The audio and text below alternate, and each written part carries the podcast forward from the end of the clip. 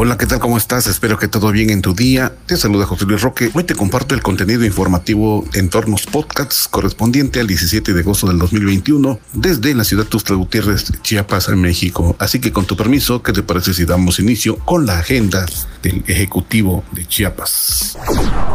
En la toma de protesta de los nuevos integrantes de la CEMIC, Utilio Canón Cadena subrayó que la generación de alianzas entre instancias públicas y privadas es fundamental para avanzar con pasos firmes hacia la transformación del Estado, por lo que reiteró el llamado respetuoso a las empresas constructoras a mantener el compromiso de realizar obras con precios justos, de calidad, con valor agregado y alto sentido social que permitan atender las necesidades prioritarias de los pueblos y las comunidades. El gobernador Ruiz Canón Cadena se reunió con integrantes del gabinete legal y ampliado a quienes convocó a continuar trabajando en busca del bien común, pues es la responsabilidad y obligación si realmente tienen la vocación de servir al pueblo, sobre todo las personas más vulnerables. En el marco de la mesa de seguridad, del gobernador Rutilio Escanón Cadenas informó que durante el fin de semana arribaron a Chiapas 151.200 vacunas anti-COVID-19 que ayudarán a continuar avanzando en la protección de la salud y vida de los chiapanecos, pues se tienen suficientes dosis para este proceso que siga con éxito.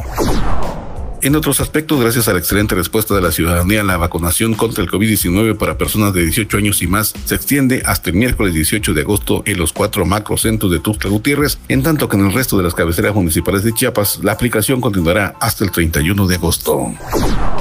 A través del programa Vinculación Universitaria del Colegio de Bachilleres de Chiapas, egresados de este subsistema recibieron la oferta educativa de la Universidad Interamericana para el Desarrollo como una opción para que los jóvenes que deseen continuar una carrera profesional tengan un espacio viable.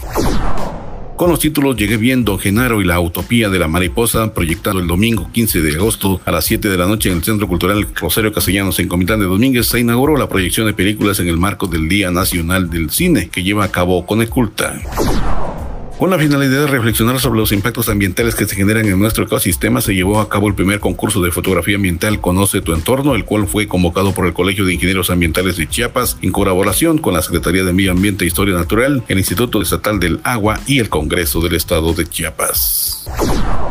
Con el objetivo de contar un mayor número de personas formadoras de nuevos profesionales de salud, se realizó la graduación de estudiantes de licenciatura en Enfermería Generación Agosto 2000, julio de 2021, quienes concluyeron su servicio social en el Hospital de Especialidades Vida Mejor, perteneciente al Instituto de Seguridad Social de los Trabajadores del Estado de Chiapas, donde también se realizó esta ceremonia. A 50 años de confrontaciones y agresiones entre la organización campesina Emiliano Zapata, Casa del Pueblo y la Alianza San Bartolomé de los Llanos, este lunes se instaló en la Ciudad de México la mesa de diálogo que permitirá buscar la ruta hacia la reconciliación entre ambos grupos y encontrar alternativas de solución definitivas a este conflicto agrario.